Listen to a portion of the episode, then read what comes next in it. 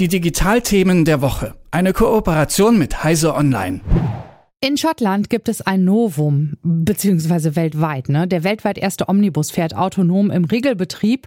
Und darüber spreche ich mit Malte Kirchner von Heise Online. Guten Morgen. Guten Morgen, hallo. Ja, gestern rollte in Edinburgh ein autonomer Linienbus im Regelbetrieb los. Die Linie AB1, ja. Und sie sei wohl weltweit die erste registrierte Busverbindung, auf der autonome Busse im öffentlichen Verkehr in voller Größe eingesetzt werden, hat das Verkehrsunternehmen Stagecoach mitgeteilt. Ne? Ähm, wie genau ist denn seine Route und lief denn alles wie geplant?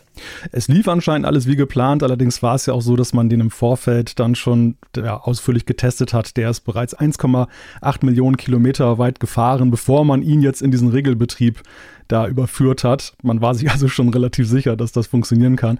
Ja, und er führt über eine gro große Brücke dort äh, an einem Meeresarm entlang. Also auch wohl auch landschaftlich eine ganz interessante Route, die der befährt. Ja, bevor wir dazu kommen, ob der so ganz, ganz alleine autonom unterwegs ist. Ne? Also ich persönlich, boah, wenn der über eine Brücke fährt, ne, weiß ich gar nicht, ob ich da einsteigen mag. Aber ähm, ja, vielleicht kannst du uns ja alle beruhigen. Wie genau funktioniert das denn? Also woher bekommt dieser Omnibus die Daten? Ja, der Omnibus, der hat diverse Sensoren, mit denen er dann halt auswertet, äh, wo die Strecke verläuft, was für andere Fahrzeuge da unterwegs sind.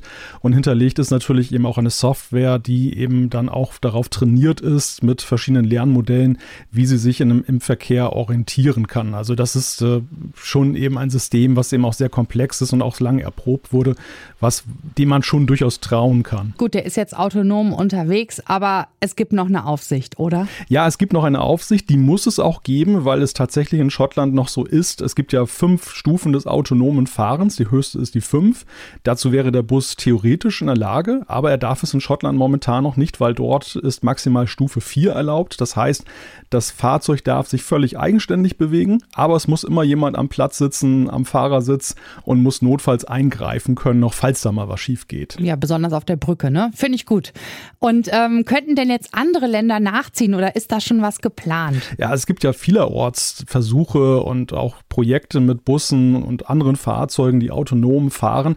Es ist ja auch so eine Sache mit Blick auf den Fachkräftemangel, zum Beispiel hierzulande, dass man sich damit auseinandersetzen muss, wie, ja, wie will man die Mobilität, die man ja eigentlich ja steigern möchte. Man möchte ja mehr ÖPNV haben, aber wo sollen denn die ganzen Fahrerinnen und Fahrer herkommen? Und da wird sicherlich dann das autonome Fahren auch eine Rolle spielen. Es ist ja unterschiedlich, inwieweit das rechtlich zulässig ist. Also es gibt vielerorts Ausnahmeregelungen, um das zu erproben.